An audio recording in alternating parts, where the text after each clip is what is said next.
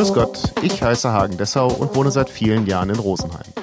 Ich finde, im Rosenheimer Land und im Chiemgau wohnen viele interessante Menschen, die interessante Geschichten zu erzählen haben.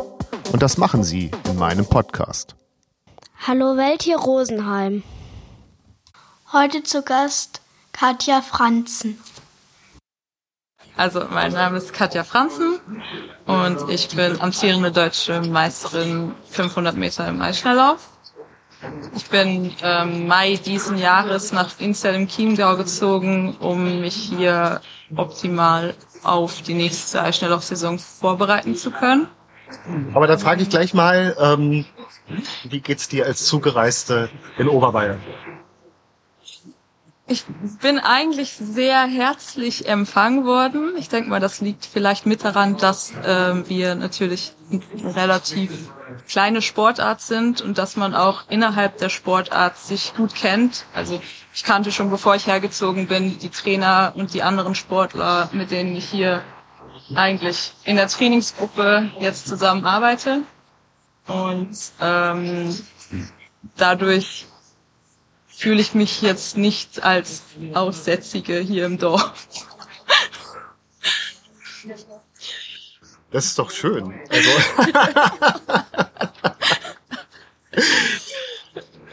Wahrscheinlich ja. ist es in den kleinen Orten sogar noch einfacher, als in, in den Großstädten anzukommen.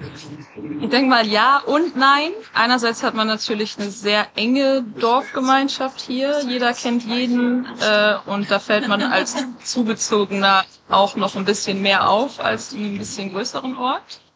Äh, andererseits ist natürlich, wenn man einmal äh, ein paar Leute kennt, dann kennt man auch schnell den ganzen Ort.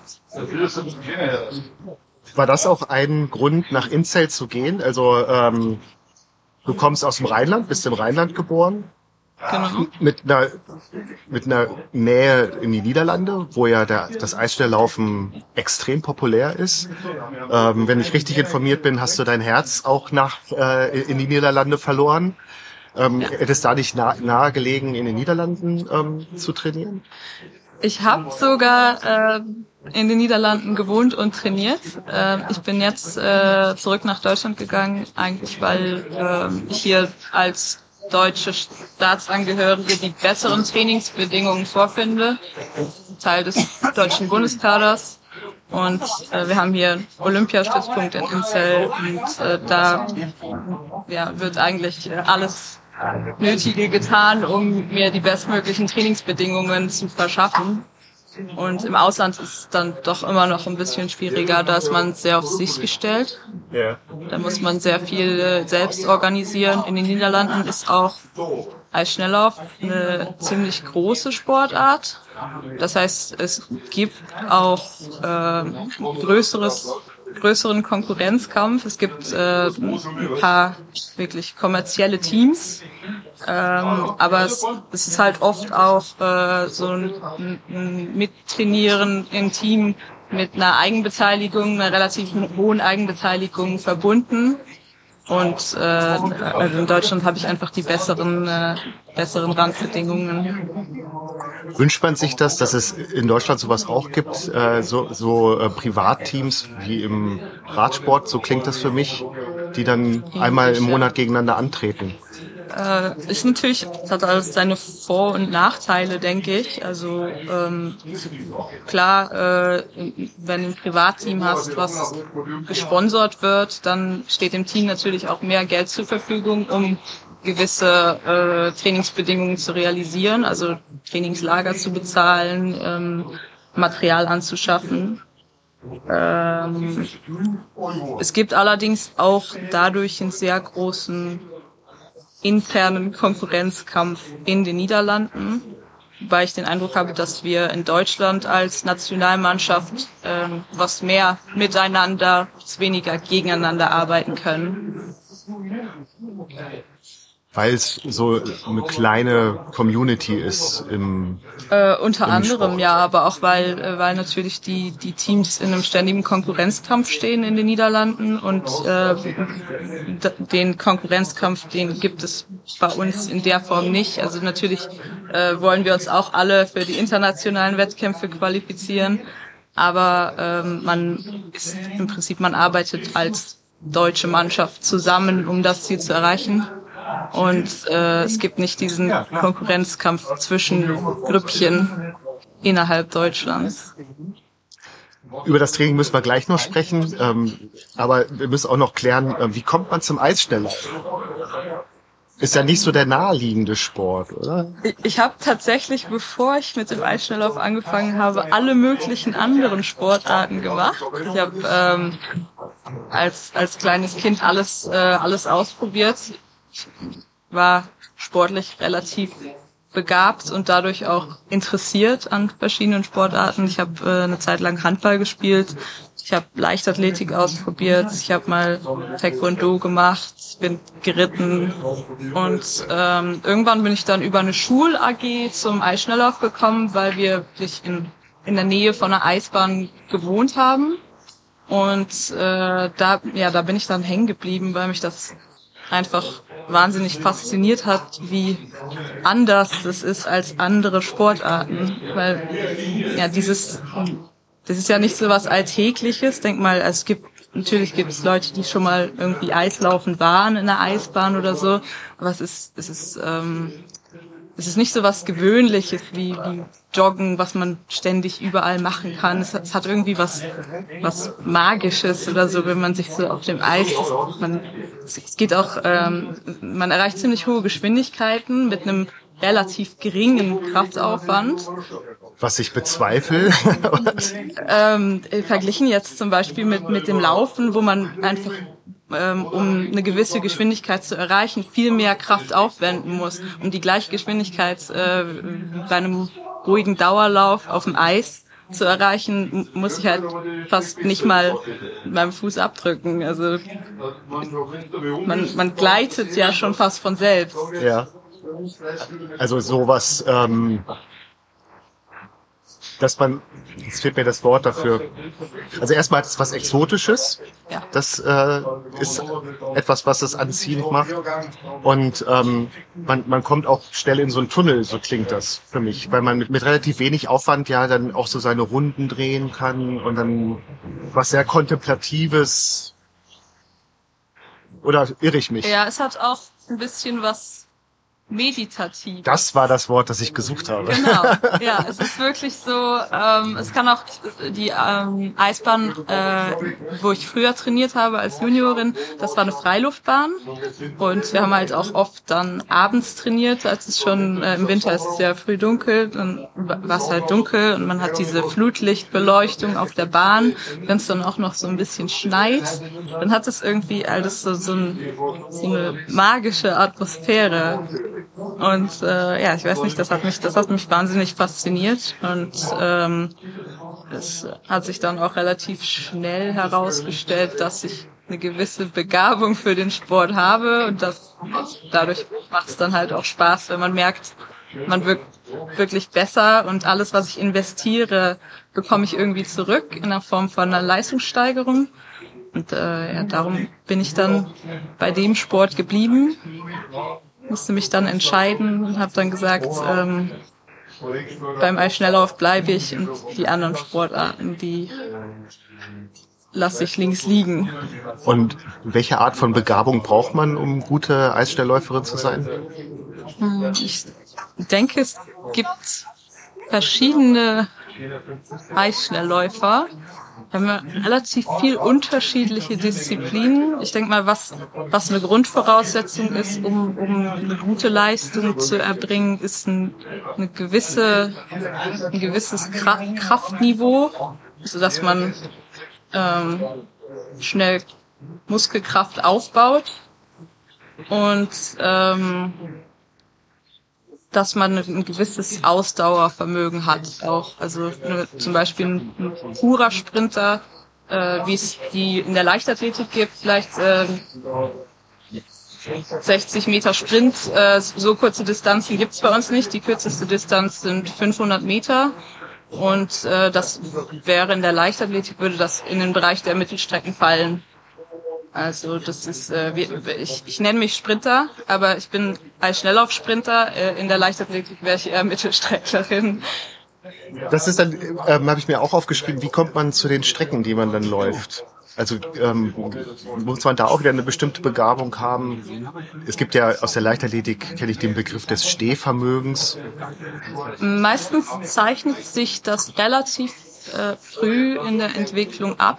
Ähm, alle alle Sportler, die in irgendeiner Weise so im Alter von 14 bis 16 Jahren äh, in, in eigentlich leistungsmäßig den Sport betreiben, äh, die, die machen noch, die bekommen noch eine relativ reife Grundausbildung. Also die laufen alle Strecken. Äh, das geht dann von 500 über 1000 bis 1500 und bei den Jungs in dem Alter auch 3000, eventuell sogar 5000 Meter.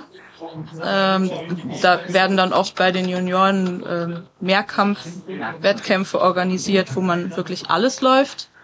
Und ähm, ja, ab, ab dem Alter zeichnet sich dann eigentlich meistens ab, ob jemand eher sprintbegabt, also begabt für die kürzeren Strecken ist oder er dieses längere Stehvermögen hat, was man dann zum Beispiel für eine 5000 oder später bei den Männern 10.000 Meter benötigt. Und dementsprechend kann man sich dann halt spezialisieren. Und äh, ja, kann man sich auf die Strecken richten, wo man das meiste Talent hat oder die einem am meisten Spaß machen. Du bist jetzt Sprinterin ähm, und ist das etwas, was du, wo du für dich sagst, ja genau, das ist das, was ich will? Oder denkst du dir, ach Mensch, eigentlich würde ich ja viel lieber 5000 auch schon cool. nein, nein, nein, das ist mir wirklich auch noch nie in den Sinn gekommen. Ähm, ich ich, ich, ich finde es einfach, äh, mir macht es Spaß, wirklich diese, diese Höchstgeschwindigkeiten zu erreichen und die, die da immer noch ein bisschen zu pushen, dass man noch ein bisschen schneller wird. Und äh, alles, was länger ist als zweieinhalb bis drei Runden, da, da würde ich mich, glaube ich, langweilen. Über was für Höchstgeschwindigkeiten sprichst du? Also wie schnell kann eine Eisschnellläuferin sein auf, auf dieser Strecke von 500 Metern? Also Höchstgeschwindigkeiten auf so eine 500 Meter schon um die 50 Kilometer pro Stunde. Wie war der Schritt vom Sport zum Hochleistungssport? Oder ist der fließend? Relativ fließender Übergang in meinem Fall. Ähm, ich habe mit 14 ähm, hat sich bei mir, äh, ja, eigentlich bin ich in, in automatisch aus einer Hobbygruppe in, in unsere Leistungsgruppe damals in, in Grefrath am Niederrhein äh, war das aufgestiegen und äh, wurde dann auch relativ schnell äh, in den deutschen Bundeskader berufen. Und äh, ich, ich denke mal, dadurch, dass ich einfach diesen Sport liebe und das gerne mache und mir das auch damals schon richtig viel Spaß gemacht hat, wollte ich so viel wie möglich Zeit damit verbringen, das zu machen. Als Leistungssport hast du natürlich ein, höheres Trainingspensum, also du verbringst mehr Stunden mit Training als jemand, der das freizeitmäßig macht. Aber äh, ich habe mich damals selbst entschieden, äh, dass ich oft trainieren will und äh, dass mir das Spaß macht und dass ich das machen möchte. Und äh, dementsprechend kamen dann auch die Leistungen, ähm, wodurch ich mich so zur Leistungssportlerin entwickelt habe.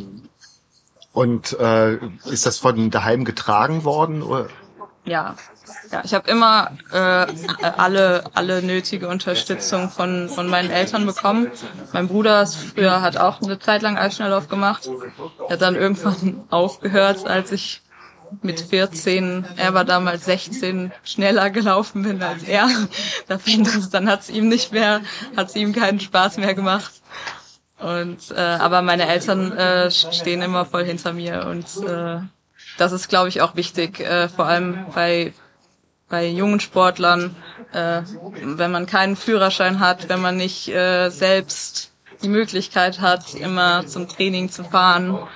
Ähm, ja, da meine Mama mich dann oft äh, von der Schule abgeholt, hatte das Essen schon fertig im Auto. Ich habe im Auto gegessen und dann hat sie mich zum Training gefahren und nach dem Training abends wieder abgeholt. Also da habe ich äh, da, alle alle nötige Unterstützung bekommen und immer noch Bringt dich deine Mutter immer noch zum Training? zum Glück nicht mehr, nein. Ich glaube, irgendwann hätte sie dann auch keine Lust mehr. Und wie war das mit der Schule? Mm, Ja, wir, also ich war äh, auf einer Gesamtschule. Ähm, ich habe äh, eigentlich ein normales Abitur gemacht neben dem Sport und äh, ich habe auch sehr viel Unterstützung von meiner Schule bekommen. Also wenn ich äh, Kaderlehrgänge hatte, ich habe immer frei bekommen und äh, meine Schule hat gesagt, ähm, solange die Leistungen stimmen, ist das für uns okay. Äh, macht da sein Ding. Und äh, ich, ja, ich hatte auch das Glück, dass mir die Schule nicht allzu schwer gefallen ist und deswegen konnte ich das immer gut kombinieren. Ähm, es ist natürlich, äh, es, gibt- es gibt äh, auch Bundesländer, in denen es normal ist, dass man als Leistungssportler auf eine Sportschule geht.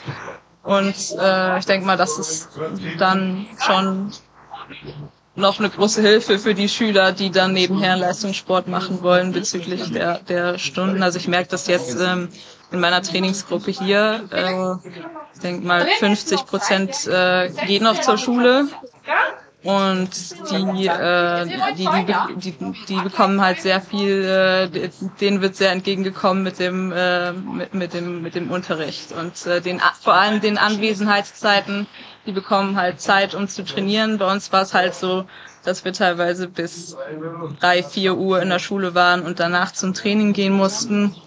Und äh, das äh, ist hier schon besser organisiert. Also quasi Fernunterricht äh, geschult, ne? also was heute ähm, im, im Jahr 2020 ja äh, gemacht werden musste, hast du schon ähm, perfektioniert. Also Unterricht ohne ohne Lehrer. Also ich äh, habe jetzt unterstellt, okay, ich habe unterstellt, dass dann vielleicht die Lehrer die äh, die Lehrinhalte dir mitgegeben haben und dann gesagt haben, wenn du auf dem Lehrgang bist, dann musst du das bitte zu Hause oder äh, im, im Hotelzimmer dann abends alleine ja, bearbeiten. ungefähr so ist das gelaufen. Aber dem Lächeln entnehme ich, dass das jetzt nicht so ganz Also meine Mitschüler haben sich immer sehr bemüht, äh, mir alles zukommen zu lassen, was im Unterricht gemacht wurde. Und ähm, ich, also meistens ging es dann halt auch nicht um wochenlange Lehrgänge, sondern um äh, mal ähm, ein paar Tage am Wettkampfwochenende oder äh, eine Woche Lehrgang oder so. Und äh, das, äh, vielleicht waren die ähm, Lerninhalte damals auch noch nicht so umfangreich, dass man da unbedingt äh, extra Hausaufgaben mitnehmen musste in den Lehrgang. Du hast eben gerade gesagt, äh, eine Motivation ist es, ähm, die Geschwindigkeit noch mal einmal so ein bisschen zu pushen. Was ist die Motivation, Leistungssport zu betreiben? Ist es das Gewinnen oder das Beste geben? Im besten Fall beides wahrscheinlich. Am liebsten beides, ja. Ähm, die Motivation entsteht aus der Leidenschaft, denke ich. Also ähm, es gibt einen wahnsinnigen Kick, wenn du jeden Tag hart für etwas arbeitest, wovon du aber direkt merkst, dass du jede Minute doppelt und dreifach zurückbekommst, die, die du da reinsteckst. Entschuldigung.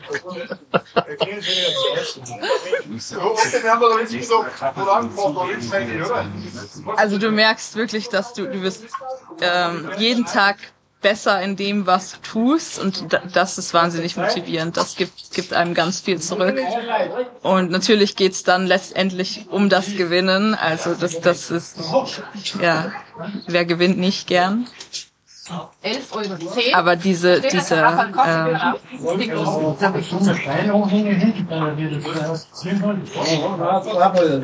was wollte ich jetzt sagen? Dann frage ich was. Ja. Äh, das, also warum ich mir das auch aufgeschrieben habe. ähm, ich kann mich erinnern, dass ich äh, im, im Studium eine Freundin hatte, die hat äh, bei der Leichtathletik, beim Leichtathletik-Event ähm, gewonnen, ist hessische Meisterin oder sowas gewonnen, Jugendmeisterin. Und anstatt sich über den Sieg zu freuen, sagt sie, aber die Zeit war voll scheiße. Also, spielt das eine Rolle? Äh, ja, ja, klar. Also es spielt schon eine Rolle. Ähm, man ist ja als Leistungssportler in gewisser Weise Perfektionist. Und ich denke mal, äh, da ist äh, vor allem in, in so einer äh, objektiv messbaren Sportart, wie zum Beispiel der Eisschnelllauf dann oder Leichtathletik, die Leichtathletik ist, ähm, wo man wirklich an der Zeit sieht, was eine Leistung wert ist. Äh, da kann man natürlich auch selbst wenn es dann an dem Tag für den Sieg reicht, enttäuscht sein über die Leistung, die man gebracht hat, weil man mehr von sich erwartet hat. Aber spielen nicht so viele Faktoren eine Rolle? Ich weiß aus dem Fernsehen, das Eis ist weich, das Eis ist zu hart, die Luftfeuchtigkeit stimmt nicht und so weiter. Ähm, ich bin auf der rechten Seite aufgewacht oder so. Ähm, das, das muss man, ich, ich bin auch der Meinung, man muss das dann relativieren. Äh, man kennt ja selbst, man, man kennt äh, seine Fähigkeiten, man weiß, was man kann. Äh, man kann die Bedingungen äh, einschätzen. Äh, natürlich, man, man fühlt, äh, wie das Eis ist, aber man kann auch äh, sich die anderen Leistungen angucken. Wenn, wenn alle Leistungen schlecht sind, beziehungsweise äh, kein Sportler zufrieden ist mit der Zeit, die er an dem Tag läuft, äh, ich finde dann, ja, dann muss man auch äh, über seinen Schatten springen und sagen, es war jetzt vielleicht nicht der perfekte Lauf oder die Zeit. Ich hätte gerne, ich, ich wäre gerne schnellere Zeit gelaufen, aber ähm, ja, da muss man dann sich dann in dem Moment, glaube ich, auch über den Sieg freuen können, das ist ganz wichtig, weil wenn man nie zufrieden ist, dann macht es irgendwann auch keinen Spaß mehr. Du hast eben schon gesagt, dass man das Training merkt, ähm, dass man besser wird. Wie sieht denn ein normaler Trainingstag aus und wie ändert sich das, also das unterstelle ich, wenn es dann so Richtung Wettkampf geht?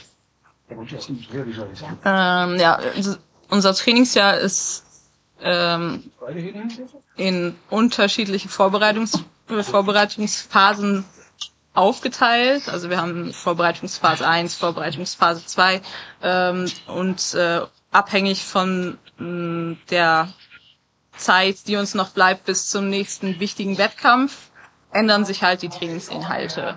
Das heißt, äh, im, im Frühjahr ist es bei uns vor allem äh, Grundlagentraining, was letztendlich dazu dienen soll, dass äh, später ähm, in der Saisonvorbereitung, dass man die Trainingsinhalte äh, gut verarbeiten kann. Also man äh, baut sich zum Beispiel eine, eine, ein gutes Grundlagen, eine gute Grund, Grundlagenausdauer auf und äh, dadurch hat man ein besseres Regenerationsvermögen. Also der Körper ist ähm, äh, man ist aktiv, man, man fördert die Durchblutung im Körper, man, man kann geringe Belastungen man ist geringe Belastungen gewöhnt und äh, dadurch ist der, der das ist halt, da würde man sagen, jemand ist fit, der hat eine gute Grundlagenausdauer, der kann zum Beispiel lang Rad fahren, ohne sich wirklich anzustrengen. Und äh, im Laufe, also ich, ich bin jetzt, ich fange jetzt mal im Sommer an, im Laufe des Sommers, bei uns ist natürlich der Sommer, sieht auch mal ganz anders aus von den Inhalten als der Winter.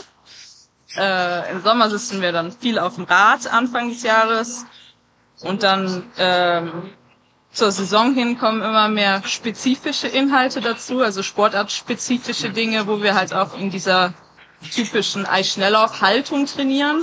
Da gibt es dann zum Beispiel äh, Inline-Training, wenn wir kein Eis haben. Dann natürlich Eistraining, wenn wir jetzt zum Beispiel wie hier die Möglichkeit haben, aufs Eis zu gehen, machen wir das natürlich. Ähm, dann gibt es äh, bestimmte Imitations- und Sprungformen, die auch vom Bewegungsablauf dem ähneln, was wir auf dem Eis machen. Und äh, im Laufe des Jahres wird es halt immer intensiver und die Pausen werden immer geringer. Also jetzt sind wir so im, im Juli, August äh, sind für uns eigentlich die, die schwersten Trainingsperioden, die anstrengendsten Perioden. Und danach nimmt dann der Umfang der Einheiten wieder ab. Und dann versucht man so fit wie möglich zu werden. Also dann hat man diese Trainingsarbeit hat man vollbracht. Äh, dadurch äh, ist der Körper eine hohe Belastung gewöhnt. Dann gibt man dem Körper die Möglichkeit, sich zu erholen, damit man dann, wenn die Wettkämpfe wirklich losgehen, ausgeruht ist, aber noch diese Fitness von den schweren Einheiten hat. Also damit man dann wirklich im richtigen Moment eine gute Leistung erbringen kann. Und das? Da, ich, das ist ähm, da, das ist eine gute Frage. Ähm, man braucht man braucht einen guten Trainer. Das ist, das ist glaube ich, das Geheimnis. Ähm, und unser Trainer ähm, ja, ist eigentlich ständig damit beschäftigt, den Prozess zu optimieren, also die, diesen, diesen Plan auch für jeden Sportler passend zu gestalten. Man hat ja auch wieder, wie vorhin schon festgestellt haben, unterschiedliche Sportler, die wieder unterschiedliche Bedürfnisse haben, auch vom Training her. Ich habe jetzt als Sprinterin zum Beispiel mehr schnellkräftige äh, Inhalte als jemand, der sich auf 3000 oder 5000 Meter vorbereitet. Der würde dann mehr Grundlagen machen und äh, mehr lange Dauereinheiten als ich. Und äh, ja, der Trainer muss das dann alles äh, feintunen und abstimmen und ähm, auch äh, klar immer spontan äh, eingreifen, wenn wenn dann doch irgendwas nicht so wie geplant läuft. Ist ja im Leben öfter mal passiert. Und äh, ja, so ähm, versucht jeder das so gut wie möglich abzustimmen, um dann im richtigen Moment äh, die beste Leistung erbringen zu können. Und fragt man sich im, im Laufe dieser Vorbereitung, also jetzt gerade im Sommer, wenn, wenn es eben am anstrengendsten ist, wofür mache ich das eigentlich alles? ähm, jein. Äh, während der Einheiten manchmal ja. Aber äh, generell denke ich, ist es wichtig, dass man weiß, wofür man das macht, weil man nur dann die Motivation erbringen kann, das zu machen. Wann geht die Saison los? Wir haben ab Mitte September wieder Eis, also Wintereis. Und äh, die ersten wichtigen Wettkämpfe sind äh, Ende Oktober, Anfang November. Der Saisonhöhepunkt wäre dann in einem Nicht-Olympia-Jahr? Die Einzelstrecken WM. Allerdings äh, ist unser Trainingsplan jetzt so ausgelegt, dass jeder seine beste Leistung bei der deutschen Meisterschaft erbringt ähm, die wiederum als Qualifikation für die Weltcups dient und ähm, man sich über die Weltcups wiederum für die WM qualifizieren muss. Das heißt, äh, ja, die, der erste notwendige Schritt, um sich für die WM zu qualifizieren, ist die deutsche Meisterschaft. Das will ich ja immer wieder so auch ähm, in den Interviews äh, faszinierend, so dieser Gedanke, auf den Punkt fit zu sein. Äh, also was bedeutet es für einen Sportler, auf dem Punkt fit zu sein? Dass ich weiß, heute ist deutsche Meisterschaft im 500 Meter Sprint und ich weiß für mich, heute bin ich optimal fit. Wenn die, wenn die Veranstaltung morgen wäre, wird es nicht so gut laufen. Ähm, Cappuccino? ja. Das ist, das, das Ding ist natürlich, man weiß es nie, man, man kann sich nie sicher sein, dass wirklich alles genau so funktioniert hat, wie es geplant war. Ähm, wenn alles gut funktioniert, dann kann es auch sein, dass du dich nicht fit fühlst, aber trotzdem die Zeit deines Lebens läufst an, an dem Punkt, wo es sein muss. Aber es, es spielen halt wahnsinnig viele Faktoren eine Rolle. Also es ist auch ähm, psychologisch ist das natürlich äh, wirklich belastend für einen Sportler ähm, zu wissen, dass es, du musst in, in, in diesen 40 Sekunden von diesem einen Tag des Jahres muss alles passen äh, und, und da entscheidet sich dann, ob alles, was du in dem Jahr gemacht hast, ob sich das ausgezahlt hat. Und ähm, da, ja, das, das macht sehr viel mit einem Menschen, denke ich mal, und jeder reagiert da anders drauf. Ähm, ich ich habe manchmal eher so ein gewisses Müdigkeitsgefühl an, an so einem Wettkampftag. Ähm, also wenn wirklich alles passt, dann fühle ich mich meistens müde morgens vor dem Wettkampf. Und äh, das ist dann äh, wiederum auch eine Herausforderung, äh, äh, sich dann vor Augen zu halten, dass das auch ein gutes Zeichen sein kann. Und äh, dann muss man einfach alles geben in dem, in dem Moment, äh, wo dann der Startschuss klingt. Äh, dann ist es einfach wichtig, einen kühlen Kopf zu bewahren und sich, sich da nicht ähm, nicht keine, vor allem in dem Moment keine Gedanken drüber zu machen, was da alles von abhängt, äh, was man jetzt macht. Das bringt mich gleich zur nächsten Frage. Wie geht man mit Stress um? Also das ist ja der maximale Stress eigentlich. Dann noch am besten einen Fehlstart und äh, Ramp-Szenario. Ja. Ähm, wie geht man mit Stress um? Ich denke mal, da, ja, das ist nicht nur im Sport, denke ich mal, auch eine sehr individuelle Geschichte. Ähm, aber gerade so Spitzensportler sind da ja einigermaßen geschult, oder? Ich denke mal, man muss auch ähm, den Stress irgendwie umarmen, weil man braucht ja den Stress. Ähm, die, die Hormonbalance, die dieser Stress, Stress mit sich bringt, der verhilft uns ja Höchstleistungen zu erbringen.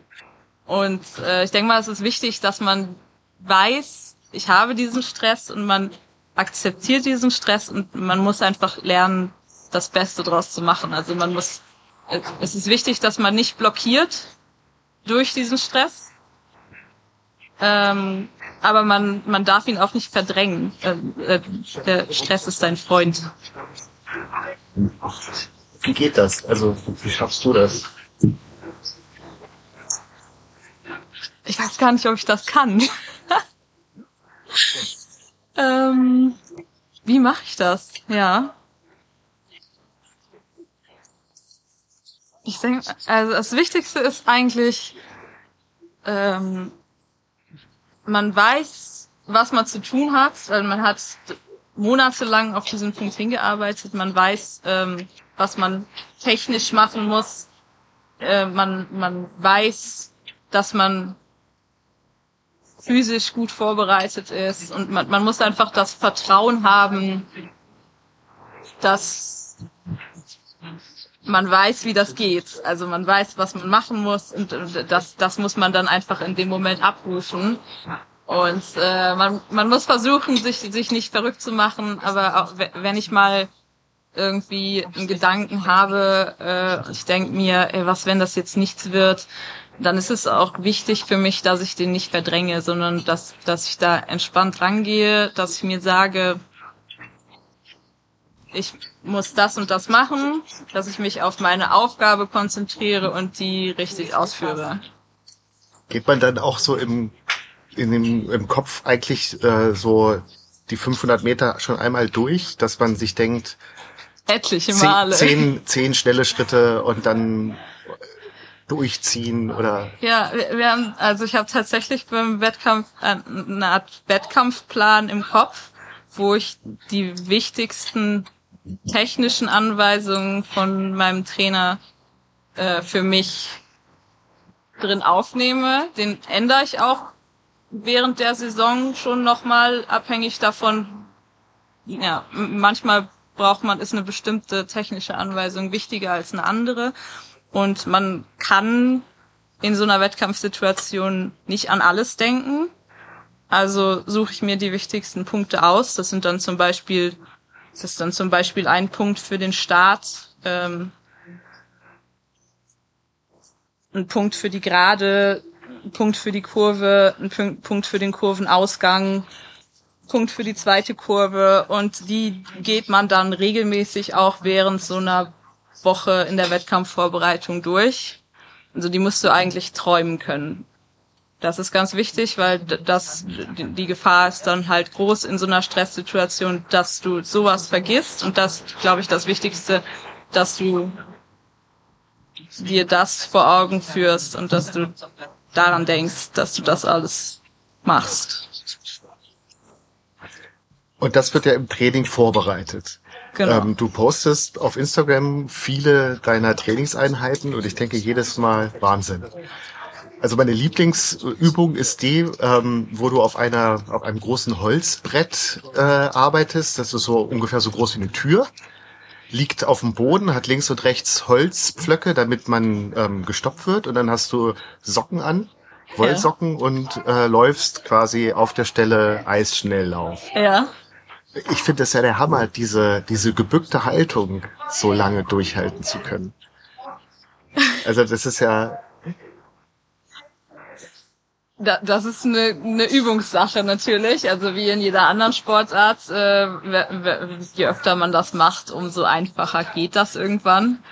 Und äh, ja, diese, dieses Brett, wir nennen das Gleitbrett, ähm, das ist äh, ursprünglich aus der äh, Notwendigkeit heraus entstanden, dass man halt irgendwie spezifisch trainieren musste, wenn es im Sommer kein Eis gab. So dieses Sommereis, das gibt's noch nicht so wahnsinnig lange. Und früher war es halt man im Winter Eis und im Sommer nicht. Und um dann trotzdem diese, diese spezifische Haltung trainieren zu können, äh, wurde dann dieses Brett erfunden, um dann die Belastungen in der Schnelllaufposition durchführen zu können im Training. Kann man auch auf dem Hotelzimmer machen, oder? Kann man theoretisch überall machen, ja, ja. Es gibt teilweise auch so, so aufrollbare Gleitbretter, die sind dann irgendwie aus so Plastikfolie. Und äh, die kannst du theoretisch überall hin mitnehmen. Und das könnte man auch vielleicht zu Hause machen, ähm, wenn es mal das Wochenende durchregnet, oder? Dann äh, genau. Oder bei äh, für die interessierten Hörer. wie, lange, wie lange dauert so ein äh, Sprint? 40 Sekunden. Etwa, ja. Ja, und dann versuchen 40 Sekunden in der äh, dieser Hocke zu bleiben. Vielleicht sollte man mit ein bisschen kürzeren Zeit, einer kürzeren Zeitspanne anfangen. Nee. äh, also die, die Umfänge sind ja gigantisch, wenn man das so anschaut, was ihr trainiert. Ähm, also ich meine, wie ernährt man sich? Also man muss doch einen unglaublichen äh, Umsatz haben. Du willst andeuten, dass ich unglaublich viel esse. Na, überhaupt nicht. Also ich, ich frage einfach, also ähm, das ist ja, was mich immer wieder oder ich esse wahnsinnig gerne und deswegen äh, frage ich mich immer, so Spitzensportler, die so viel trainieren und ja dann eben auch entsprechend verbrennen, also die müssen ja gesund essen, es sollte ja doch hoffentlich auch schmecken, ja. Und die müssen ja Mengen essen. Also die Radfahrer essen Nudeln mit Sojasauce. Die ist halt nicht so cool. Aber äh, also, wie sieht so dein Ernährungsplan aus? Ähm, musst du den Kaffee, den du jetzt gerade getrunken hast, irgendwie äh, melden, ähm, dass der auf der Liste ich hoffe steht? nicht. dass der auf der Liste steht. Äh, Muss mal fragen, was da drin war. Nee, ähm, Boten des Lebens, bitte, keine Ahnung. Also äh, es ist natürlich, äh, Leistungssport ist ja eigentlich eine unendliche Prozessoptimierung. Also wir versuchen alles so gut wie möglich zu optimieren, äh, äh, damit wir die bestmögliche Leistung bringen können. Und darunter zählt natürlich auch die Ernährung. Äh, also man versucht zum Beispiel so wenig wie möglich tote Kalorien zu essen, also Kalorien ohne äh, Nährstoffe, die der Körper braucht. Äh, sagen Chips, Schokolade. Ähm, was, was man sich, äh, fallen ihm bestimmt noch ein paar ein. Eis. Eis. Wieso fallen mir ein paar ein?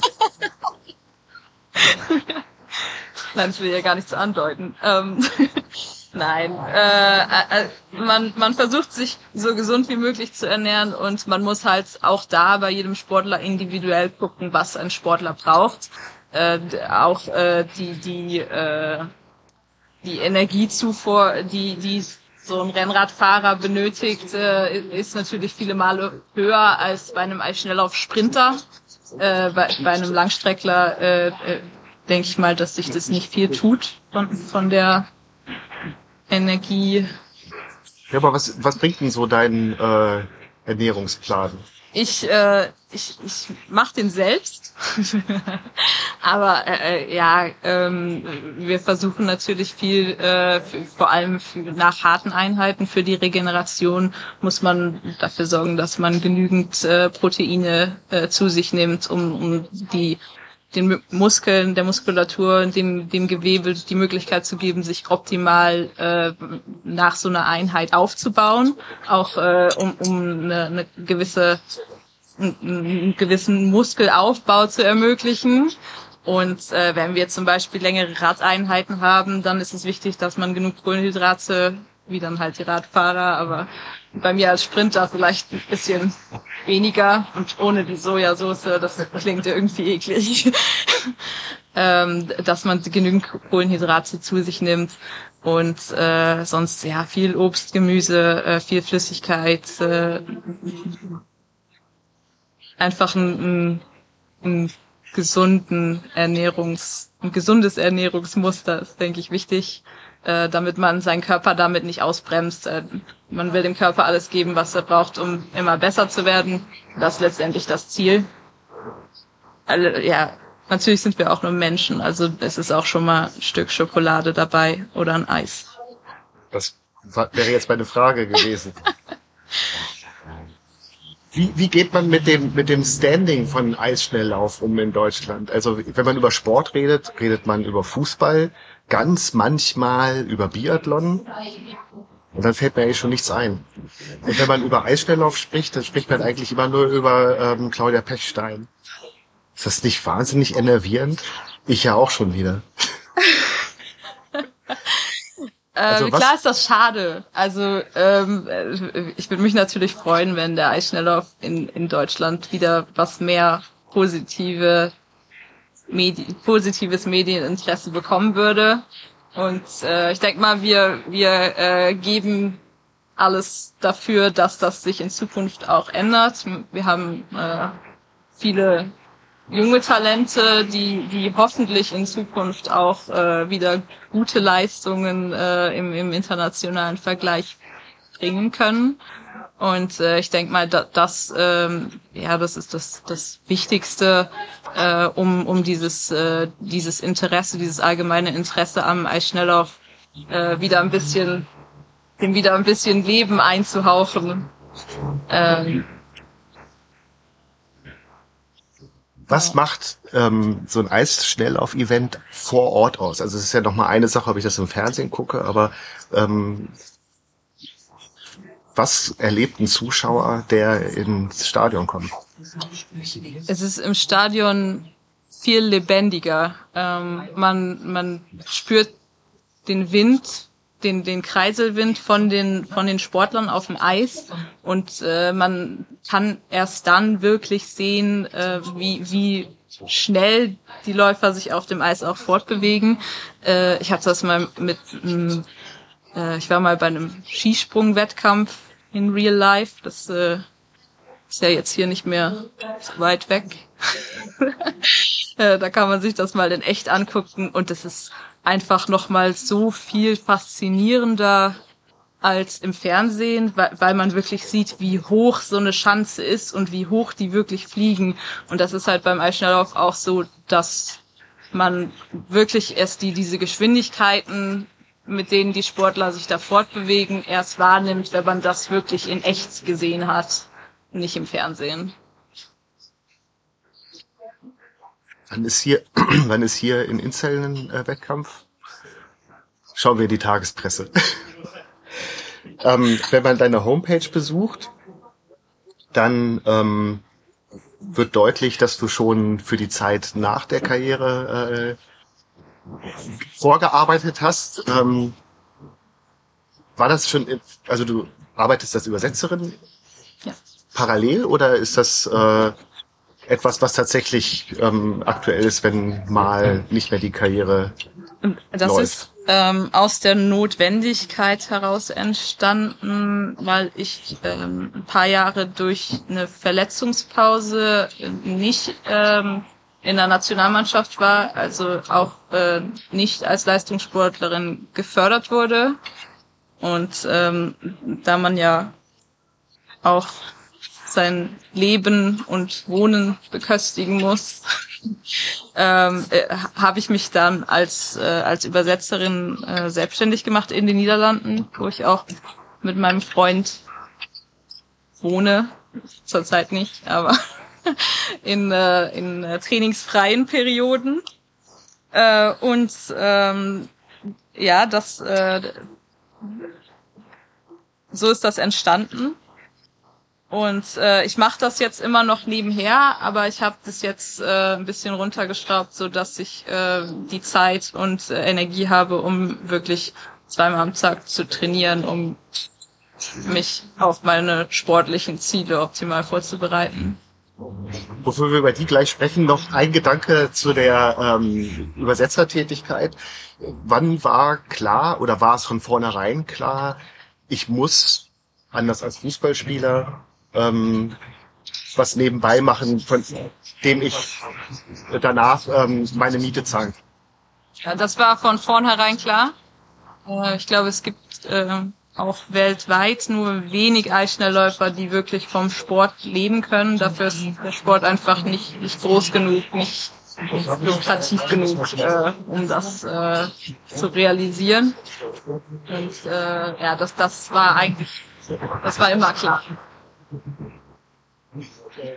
Was sind die Saisonziele für die Saison 2020, 2021? Äh, wie gesagt, als erstes äh, die, die ähm, bestmögliche Leistung bei den deutschen Meisterschaften, äh, also der Titel, den Titel auf 500 Meter verteidigen und ähm, Podestplatz auf den 1000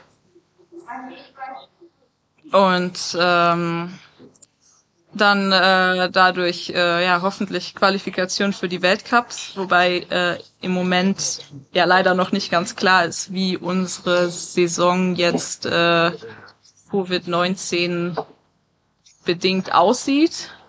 Äh, Ende August hören wir, ob die Weltcup-Saison stattfindet und äh, hoffentlich auch in welcher Form. Äh, normalerweise ist es, äh, sind es wirklich Wettkämpfe über die ganze Welt verteilt, äh, von Europa über Asien bis Amerika. Und äh, ich denke, dass es in, den, in der Form in diesem Jahr nicht möglich sein wird. Also wahrscheinlich äh, werden wir was weniger reisen. Äh, aber auf jeden Fall ähm, ja, hoffen wir, dass in irgendeiner Weise äh, doch äh, internationaler Vergleich möglich ist. Und ähm, da äh, wäre auf jeden Fall Qualifikation für die A-Gruppe mein größtes Ziel. Es gibt eine A- und eine B-Gruppe im Weltcup. Und äh, ich bin letztes Jahr war meine beste Platzierung neunter Platz in der B-Gruppe. Und äh, die ersten zwei Läufer aus der B-Gruppe von jedem Wettkampf steigen auf in die A-Gruppe. Und äh, das habe ich mir als Ziel gesetzt. Und ich hoffe auch, dass wir äh, mit einer guten Teamsprint-Mannschaft antreten können, auch bei den Weltcups. Das, äh, wir hatten letztes Jahr haben wir leider keine Mannschaft zusammenbekommen bei den Damen im, im Teamsprint. Und äh, ich hoffe, dass das dieses Jahr anders wird. Und da habe ich auch richtig Bock drauf. Warum? Äh, das ist ähm, eine relativ neue Disziplin, die auch leider noch nicht olympisch ist. Aber äh,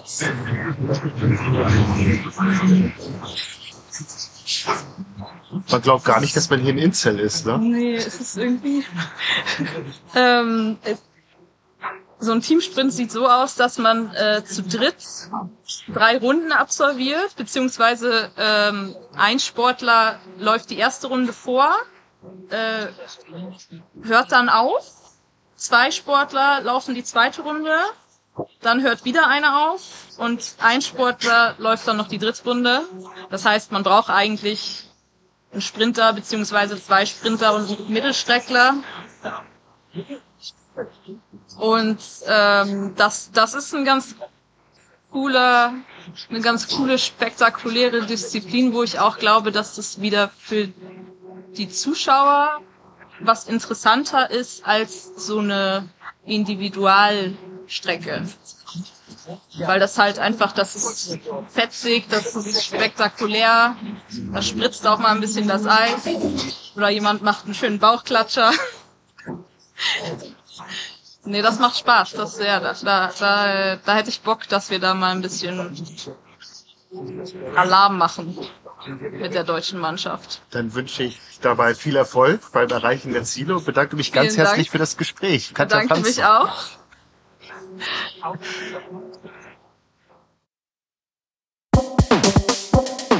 Das war Hallo Welt hier Rosenheim, Folge 25 mit Katja Franzen. Aufgenommen am 28.07.2020.